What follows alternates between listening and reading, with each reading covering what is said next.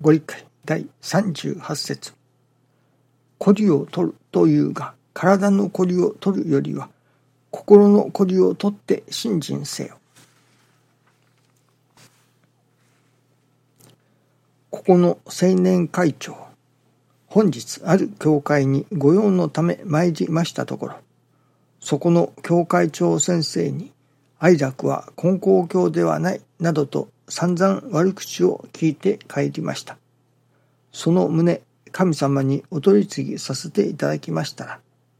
この暑さで不快指数が高い時でもあったろう、鈴風を送ってやれ、といただきました。この生き方でいけば、こりを積むこともありますまい。最後に無駄な抵抗ともいただきました。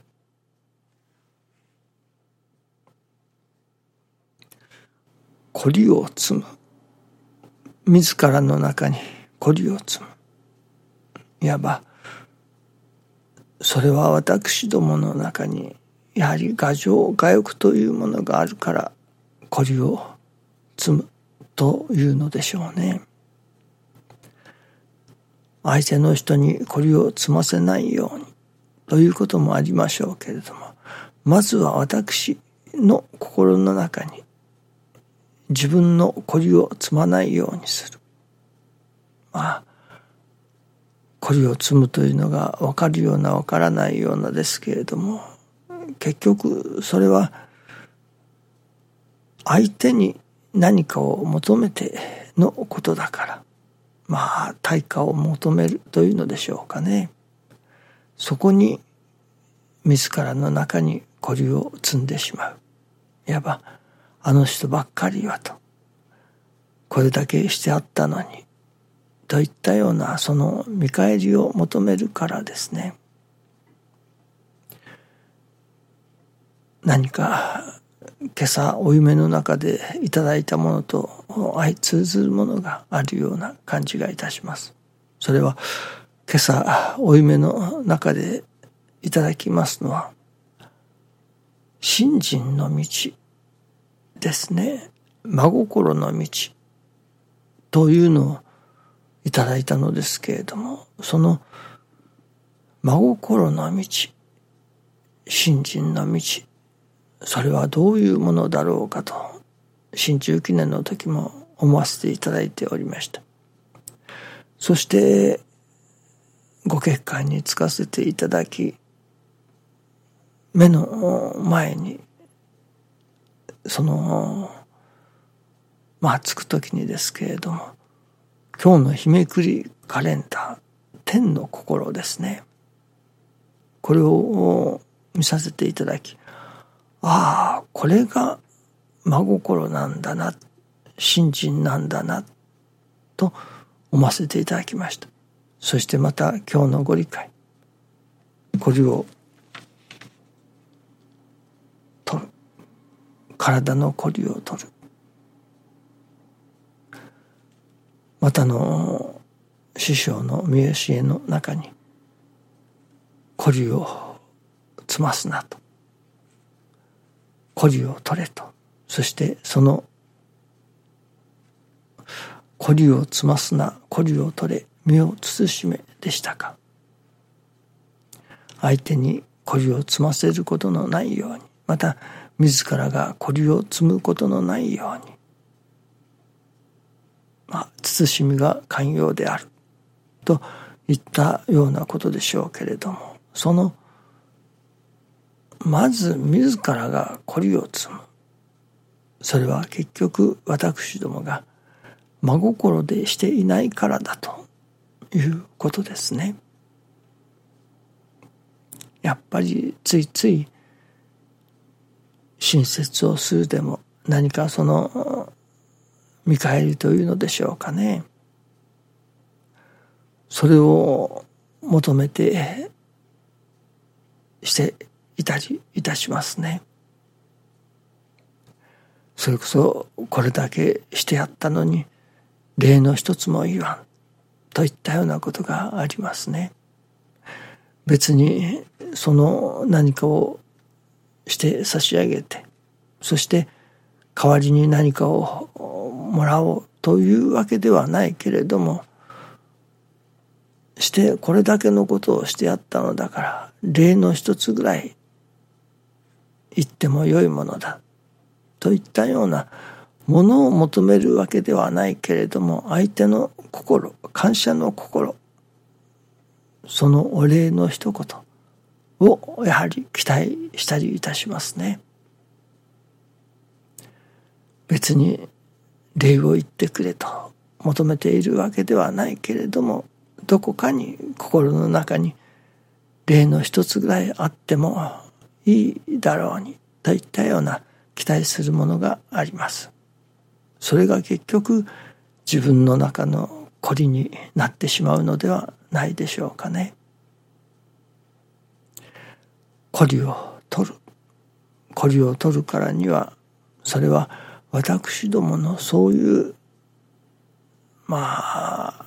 ギブアンドテイクとまではいきませんけれども何かしら相手にまあ見返りというほどのことでもないですけれども何かを期待してそこにしているそういう心があるのではないでしょうかね。神様がそれこそ徹底的にそういう相手に何かしらを求める心を取り除こうとしておられるのではないでしょうか。まさに天の心神様ほど天の心の強い方はおられないでしょうね。また師匠大坪総一郎氏も大変実は天の心の持ち主であられた元来天の心を持っておられたと思いますね。なかなか私どもにはいや私にはその天の心がありませんのでここはそれこそ精進させていただかねばならないところですけれどもやはりついつい何かを求めるわけではないけれどもお礼の一つぐらいあってもよかろうにと思うことがありますね。こういうことも外していかねばならない。それこそ天の心、与えて与えてやまぬ麗しの心と言われます。それは無条件ですね。無条件の天の心。それこそ相手からありがとうございますというその一言も期待しない。ただ相手が助かってくれれば喜んでくれればというそれが真心ではないでしょうかね。真心からの奉仕とも言われますが人様に喜んでいただければ人様に助かっていただければとそこに何も見返りを求めないまさに無条件の奉仕とでも言うのでしょうかね。言葉で言えばそういうことになるのでしょうけれどもどこかに何かを求めているところがありますね。そういう意味からするとこれだけのことをしたから神様からおかげがいただけれるだろうとかこれだけのお供えをしたらおかげをいただけれるこれだけの御用をしたらおかげになるだろうといったようなことなどは真心ではないことがわかりますね。そこにはやっぱり条件がついていますね。神様へ通う心それはやはり無条件真心だということですね。どうでも私どもの中からそのわずかでも何か条件をつけるようなものがあっては値打ちがなくなってしまう。これは神様に対してですね。神様のお心に対して値打ちがなくなってしまう。これだけのことをすればこれだけのことが返ってくるというのではない。もうその返ってくるものはない度外視してそれこそ真心で尽くさせていただく。真心で奉仕させていただく。それがまた神の心である。いうことですね。生き神を目指すともされます。生き神への精進と師匠は申しておられました。その生き神への精進を目指すならば、やはり私どもの中から条件をつける心をなくし、もう真心一本無条件に奉仕させていただく。そういう私どもにならせていただかねばならない。ということだと思いますね。